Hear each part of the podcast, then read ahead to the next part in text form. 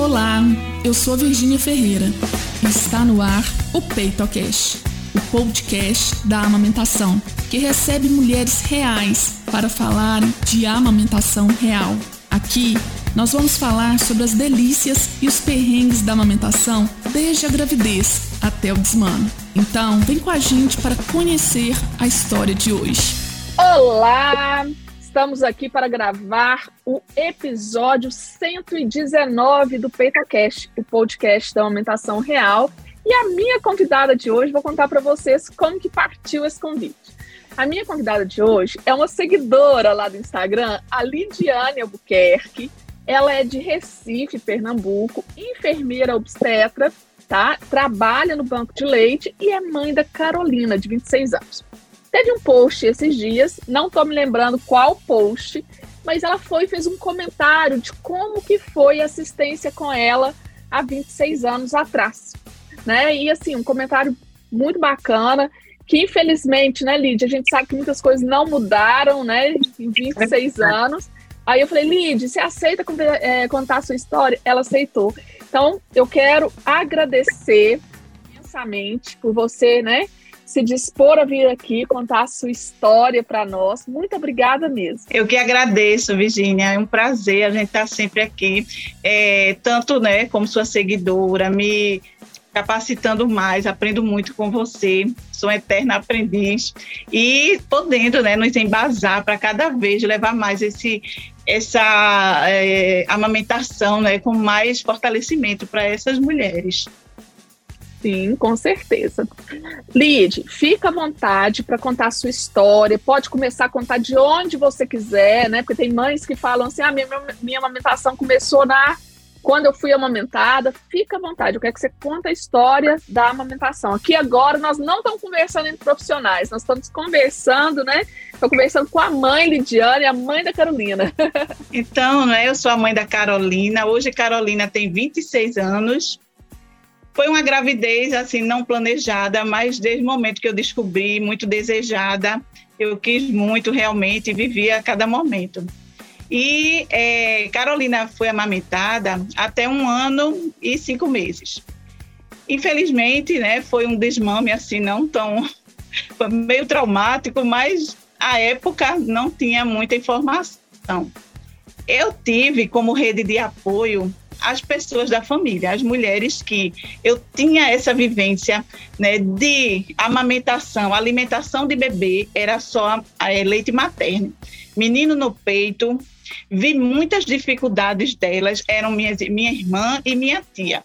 Então eu via muitas dificuldades, eu vi sangue escorrendo de boca de bebê e cara de dor da minha irmã. E ela continuava ali, porque ela também vivenciou isso, que criança era para ser amamentada. E ali chegava... Isso te dava medo, Lidiane? Ver Como? essas coisas, né? isso te dava medo? Você foi amamentar, você lembrou disso, te deu medo? acontecer com você também? Ah, eu, eu achava que ela ia suportar, porque aquilo ia passar. Eu tinha essa ideia. E achava que era normal. Ela mordia os lábios e prosseguia. Eu achava que era normal, né?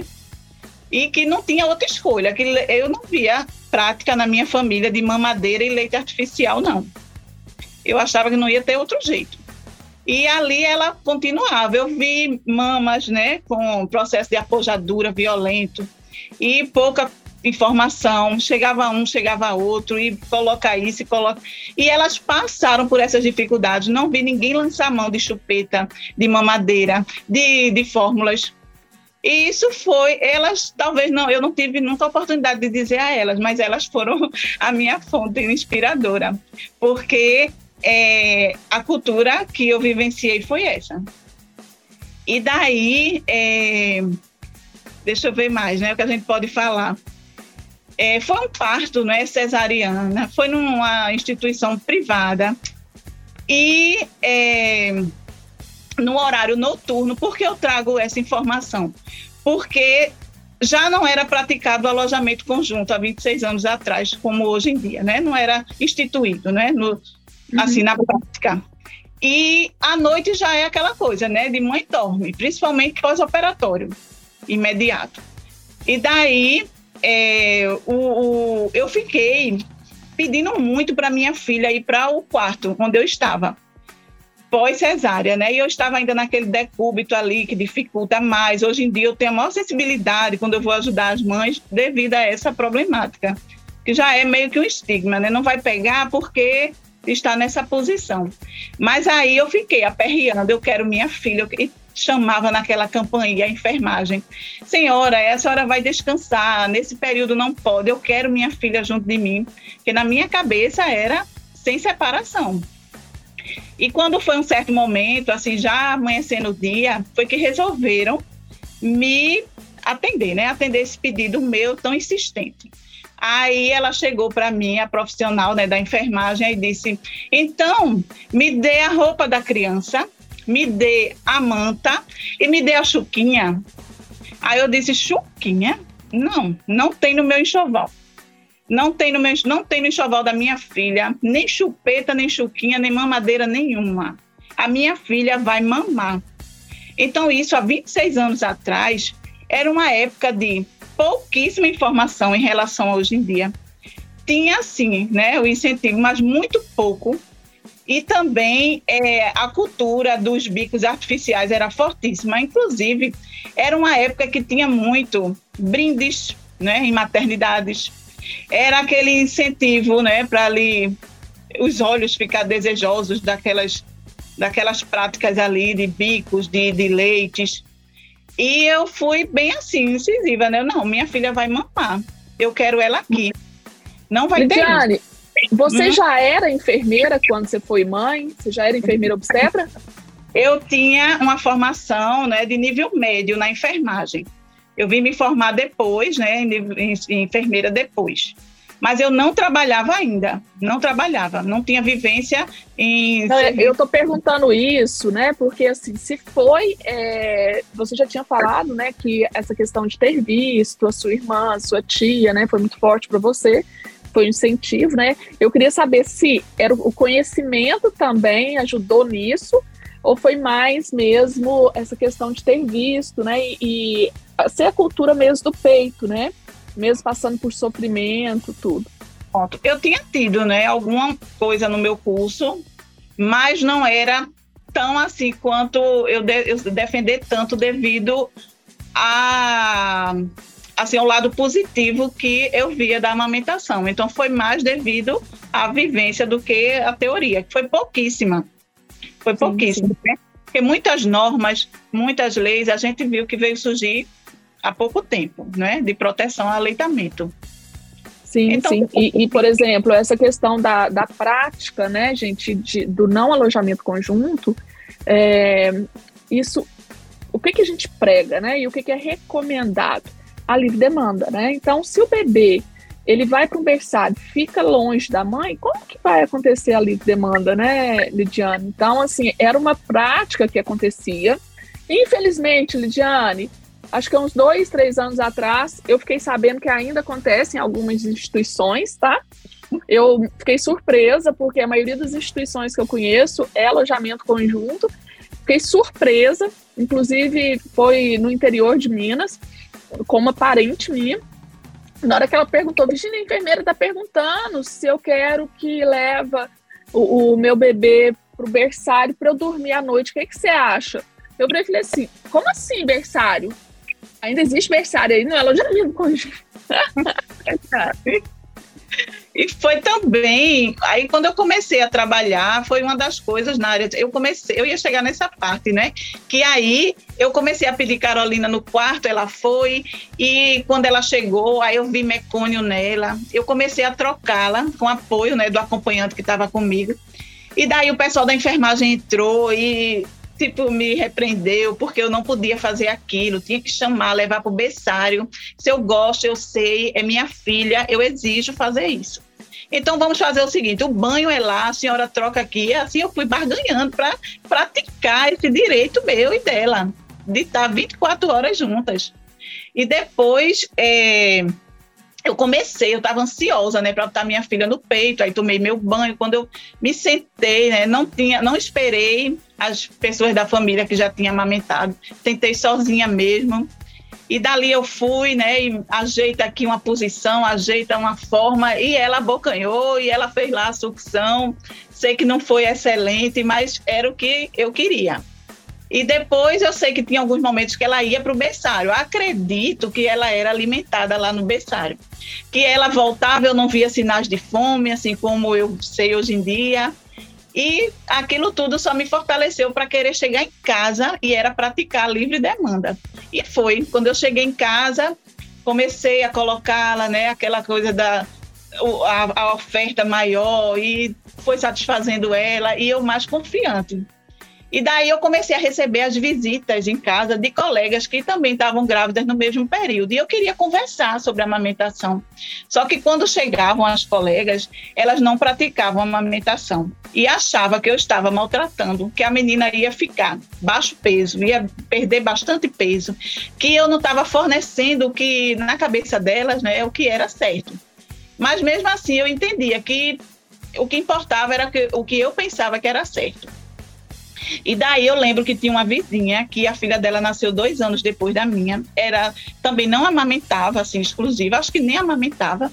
E ela uma vez tirou uma foto da minha filha, de Carolina, junto com a filha dela, naquela torre de latas de leite, que quem não tivesse aquela foto não era, eu não sei se é cultura daí da região de vocês. Mas a gente aqui tinha que ter aquela foto com aquela torre de lata de leite e as crianças lá para mostrar né, quantas latas foram usadas até um ano de idade. Acho que ela ficou é, compadecida, porque a minha filha não ia ter aquela foto. E aí ela foi colocar. Gente! Ela já adulta, a filha dela, né, a mesma idade da minha, mandou essa foto para mim, como quem diz, né? Lembra desde que eu fiz pela sua filha? Mas foi exatamente isso. E é, daí, com é, Carolina com um ano de idade, eu assumi o primeiro emprego né, na área da enfermagem hospitalar na rede pública. E é, já vinha né, com o SUS, aquele tentando fortalecer a, a, amamentação, mas não era tão cobrado. Existia, sim, o que você falou, a separação do binômio. Toda criança que nascia tinha que levar para o berçário. E a gente ali ficava, né, sem ver essa prática. E quando o bebê ia para a mãe, aí tinha toda aquela dificuldade de colocar no peito. Mas ali eu já me sentia tão útil e com tanta vontade de passar para aquelas mulheres que era a melhor opção que elas tinham para aqueles filhos. Mas tinha muita resistência, né? somente as redes de apoio que aparecia Aí é, foi desse jeito. Depois eu tive, depois nesse, nesse emprego, eu vi que começaram as exigências né, do SUS para que praticasse com as leis né, surgindo do alojamento conjunto. Então, começou a fazer essa 24 horas juntos, mãe e bebê. E ali a gente viu muitos problemas surgir. Foi muito bom para os bebês, mas também foram muitos problemas. Tipo, né, mãe que queria dormir, que até hoje em dia eu enfrento isso no meu serviço. As fissuras, aquela livre demanda, que elas acham que o leite não é suficiente.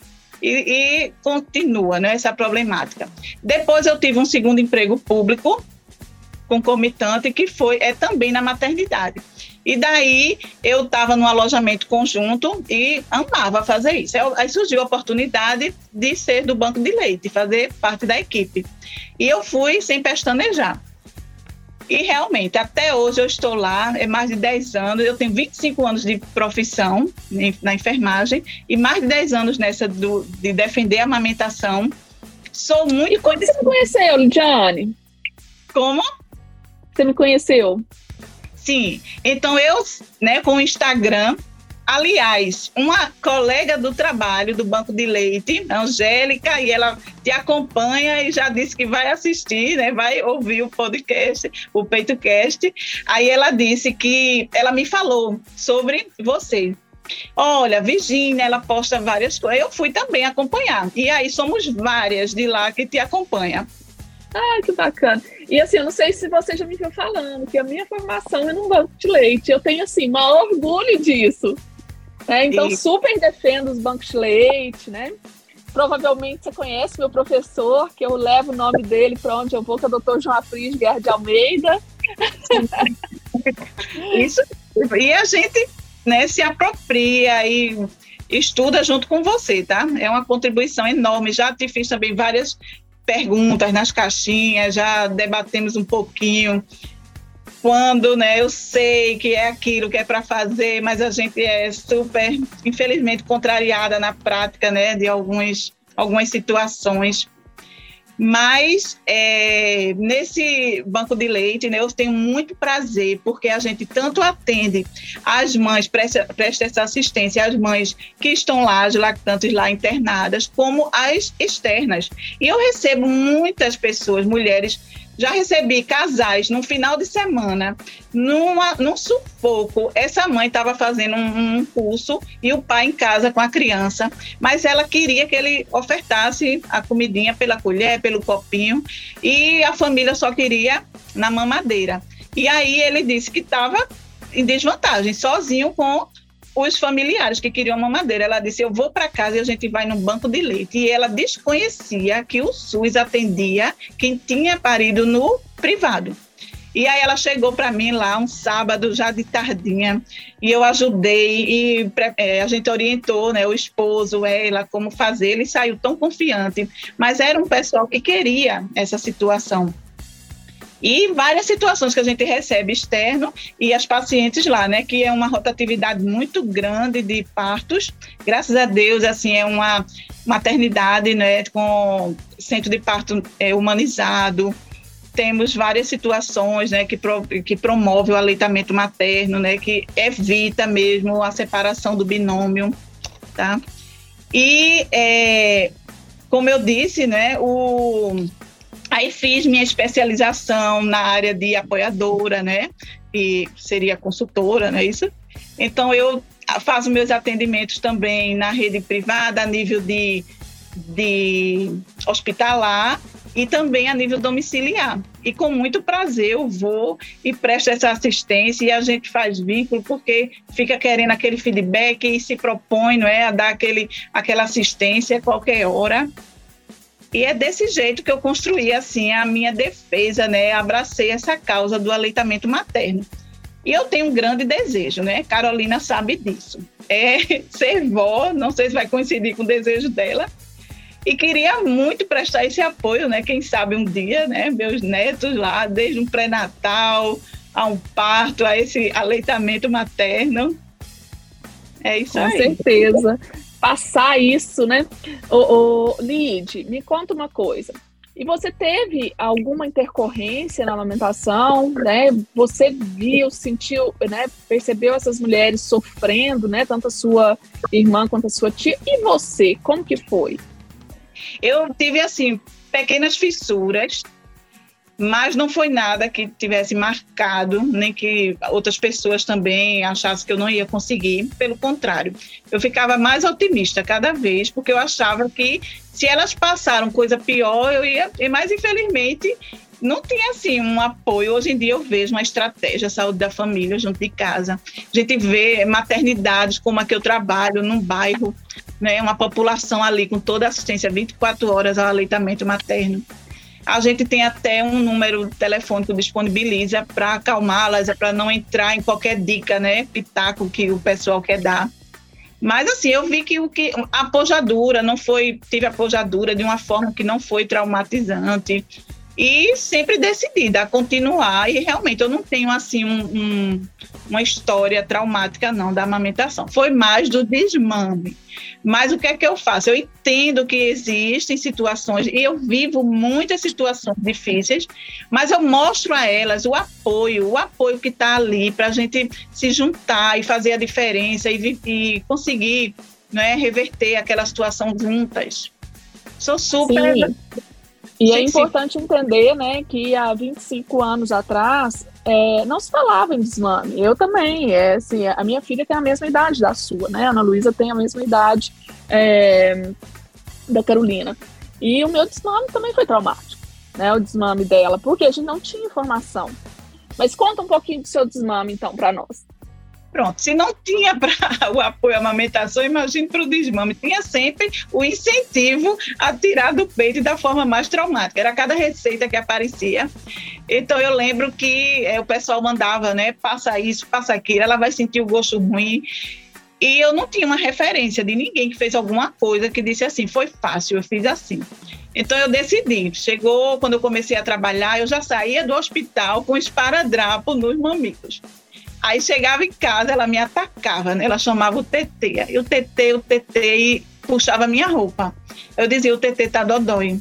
Aí quando eu mostrava para ela, aí ela esperneava, esperneava. Aí o pai dela dizia assim: "Por favor, dê". Eu disse: "Não vou dar, vamos esperar". E foi uma semana de sufoco.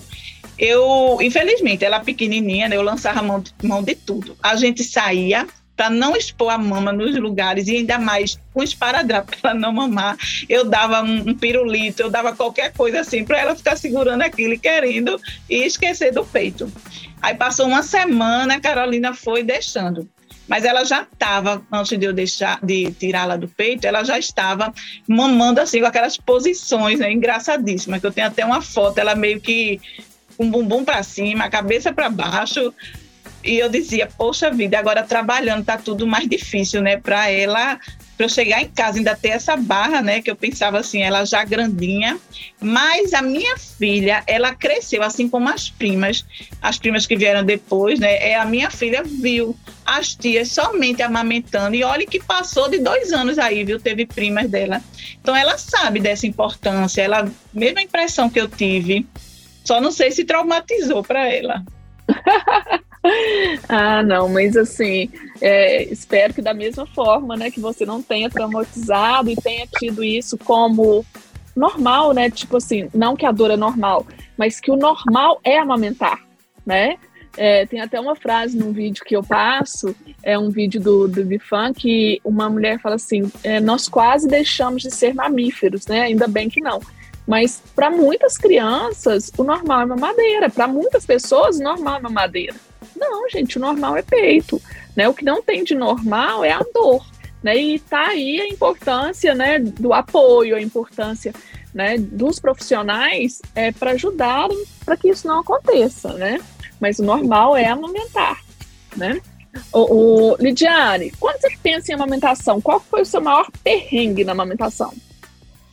Foi assim, eu vi as pessoas olhando para mim como que eu fosse matar minha filha de fome, que aquilo não ia sustentar, né? A questão das latas do leite depois de um ano, que era que eu ia ter para me proteger, né? Dizendo que eu alimentei. Então foi mais assim, esses pitacos. Achei super chato. E a maior delícia? Ah, era ver que ela tinha todo oferecimento, toda oferta de outros alimentos, claro, né? Ela já grandinha, e ela recusar tudo. Assim, ela comia, mas o peito era inegociável. Ela queria o peito. Então eu achava que eu estava assim, era o troféu, né? Ela tem acesso a tudo, mas ela não rejeita o peito. Quando você já tem acesso a, a, tudo, mas prefere o peito, né? Isso é bem bacana mesmo. É, Lidiane, é, o que, que você, né, para a gente finalizar e você deixar uma mensagem para quem está nos ouvindo, né? O Peitocast é muito ouvido por gestantes, por mães e até por profissionais. O que, que você gostaria de ter ouvido na, na sua gravidez da Carolina, que talvez você não tenha ouvido, e agora você deixa de mensagem aqui para essas mulheres? Eu gostaria de ter ouvido que em qualquer situação de dificuldade, qualquer situação de incerteza, eu teria um apoio, eu teria um, uma, um recurso ali ao, ao meu dispor, é, devido a esse instrumento, alguma coisa que me mostrasse ali evidências, sabe, científicas, alguma coisa que naquela época, claro, não, não tinha muito. Então, assim, eu queria ter, ter vivido o que eu proporciono hoje que é chegar e dizer assim, eu tô com você. Quando você for para casa, tiver uma dificuldade, a gente está aqui junto, pode voltar. Esse é o caminho. A gente sabe dos benefícios da amamentação. Então é isso, é a gente saber que não está sozinha. Existe uma rede, não é uma rede que faz de conta, é uma rede que te apoia mesmo. Se puder olhar o outro lado, né, de todos os todas, todos os profissionais que estão envolvidos, de tanta palestra, de tantas normas, se pudesse mastigar, mastigarmos as normas juntos, né, a gente ia mostrar o quanto é protegida a amamentação, que a gente, que elas deveriam aderir, né, com, deveriam querer com tanto gosto, por ser tão mimado assim por a gente que abraça essa causa. Ai, Lidiane, que lindo. Lid, muito obrigada, muito obrigada mesmo, sabe? Assim, tanto por ser minha seguidora, por fazer as perguntas e por contribuir aqui com a sua história maravilhosa, tá bom? Eu que agradeço, Virginia. Estaremos com a graça de Deus, em breve juntas em algum curso seu que eu quero participar, eu quero me inscrever e ser sua aluna, tá? Gosto de aprender. Ah, será uma honra. Não, nós somos. Você falou uma frase assim que é a maior verdade. Nós somos eternos aprendizes, né? E, e é isso, gente. É sempre aprendendo, nunca parar. Quem trabalha com aleitamento, quem trabalha com pessoas, quem trabalha com saúde, nós temos o compromisso profissional né, e pessoal de nos atualizarmos sempre. Parabéns! Obrigada por ouvir até aqui. Para se aprofundar mais nos assuntos ligados à amamentação, acesse o nosso perfil no Instagram, arroba Virginia Ferreira Saúde. Um beijo e até o próximo episódio.